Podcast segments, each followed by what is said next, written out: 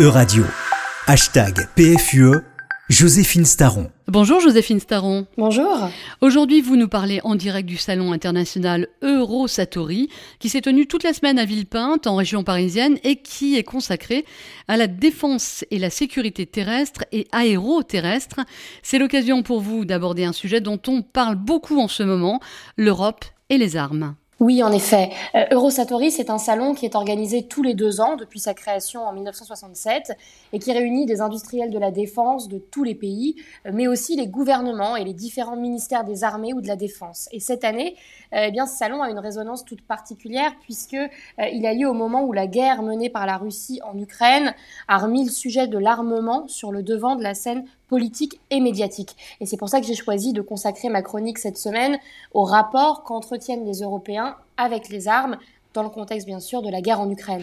Alors justement, ces derniers mois, la question des, livraisons d'armes a été au cœur hein, des, négociations entre les, Occidentaux et on a vu que ça avait provoquer des tensions entre les Européens. Oui, parce que c'est la première fois que la question des livraisons d'armes est posée de cette manière. Le président ukrainien Zelensky, depuis le tout premier jour du conflit, a demandé aux Occidentaux de soutenir militairement l'Ukraine face à la Russie. Et dès le départ, tout le monde savait que sans aide extérieure, l'armée ukrainienne ne pourrait pas tenir très longtemps. Donc, euh, sous la pression du président ukrainien et des Américains, euh, les Européens ont très vite été obligés de se positionner sur la question des livraisons d'armes. Et pour certains, eh c'est une question euh, extrêmement délicate. Pour les Allemands, par exemple? Oui, puisque depuis la Seconde Guerre mondiale, euh, l'Allemagne était quand même sous le coup d'une forte démilitarisation. Euh, la loi fondamentale allemande, elle encadre de manière très précise euh, toutes les exportations d'armement. Mais on a vu très vite que les Allemands ont fini par lever le tabou et qu'ils se sont engagés à livrer des armes lourdes à l'Ukraine pour un montant d'environ 2 milliards d'euros, ce qui est bien plus que la France. Et en parallèle, eh bien, le gouvernement allemand a annoncé une augmentation assez conséquente du budget de la défense pour atteindre les fameux 2% de PIB, hein, qui sont, rappelons-le, une exigence de l'OTAN, mais que peu de pays européens euh, respectent. Pourtant, malgré tous ces, engagements, le président ukrainien, hein, Volodymyr Zelensky, critique régulièrement les pays européens, notamment la France et l'Allemagne, et les accuse de ne pas respecter leurs promesses en matière de livraison d'armes. Oui, parce que même si les Allemands euh, ont voté pour l'exportation d'armes lourdes, elles n'ont pas encore toutes été acheminées en Ukraine. Euh, d'où l'impatience hein, qu'on décèle de plus en plus chez les Ukrainiens. Et du côté français, euh, l'Ukraine critique un trop faible investissement.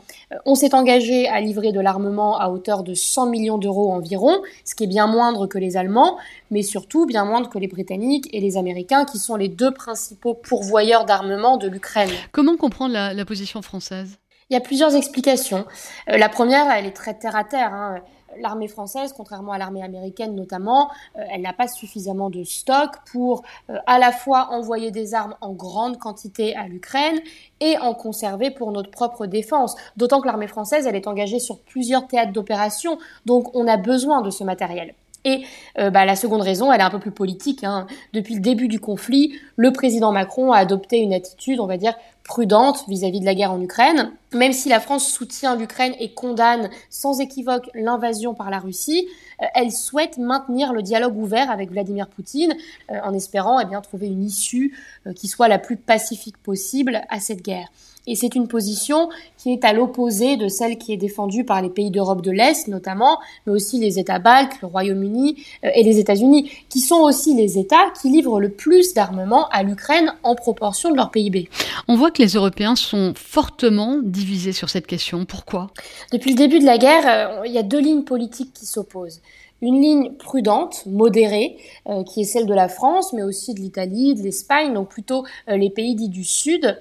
Et puis une ligne, on va dire, un peu plus radicale, euh, ceux qu'on a désignés parfois comme les vats en guerre, hein, et qui sont représentés par les États frontaliers de l'Ukraine, surtout la Pologne et les États baltes, encouragés bien sûr par le Royaume-Uni et les États-Unis.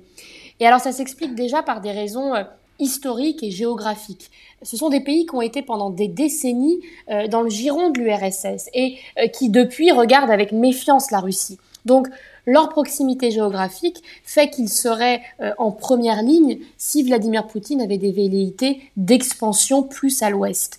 Donc c'est légitime qu'ils aient cette peur-là. Et pour autant, on peut quand même trouver, on va dire, satisfaisant qu'il y ait en face d'eux un autre bloc de pays qui qui ont plus de recul et qui sont peut-être plus modérés pour éviter l'escalade de la violence et la surenchère face à un président russe qu'on a toujours du mal à cerner. Y a-t-il une perspective de réconciliation entre ces deux positions? Pour moi, elles ne sont pas forcément antinomiques, euh, mais plutôt complémentaires, en tout cas dans ce contexte. Euh, elles permettent à l'Europe d'avoir une réponse, on va dire, relativement équilibrée, même si certains trouvent qu'on n'en fait pas assez. Euh, mais la question, c'est que pourrait-on faire de plus? Si nous intervenions militairement dans le cadre de l'OTAN, par exemple, ce serait ouvrir la porte à une troisième guerre mondiale, et ça, personne n'en veut. Et puis si nous envoyions des missiles longue portée, comme, le demandent les Ukrainiens actuellement, hein, ben, nous leur permettrions éventuellement de viser des cibles sur le territoire russe avec des armes occidentales, ce qui nous placerait directement dans le camp des co-belligérants. Et là encore, le risque, c'est l'extension du conflit. Donc malheureusement, euh, l'arme des sanctions économiques et l'envoi d'armements hors avions ou missiles longue portée, ça reste en quelque sorte l'unique moyen d'action de l'Europe dans cette guerre. Merci beaucoup Joséphine Staron pour cet éclairage. On vous retrouve la semaine prochaine.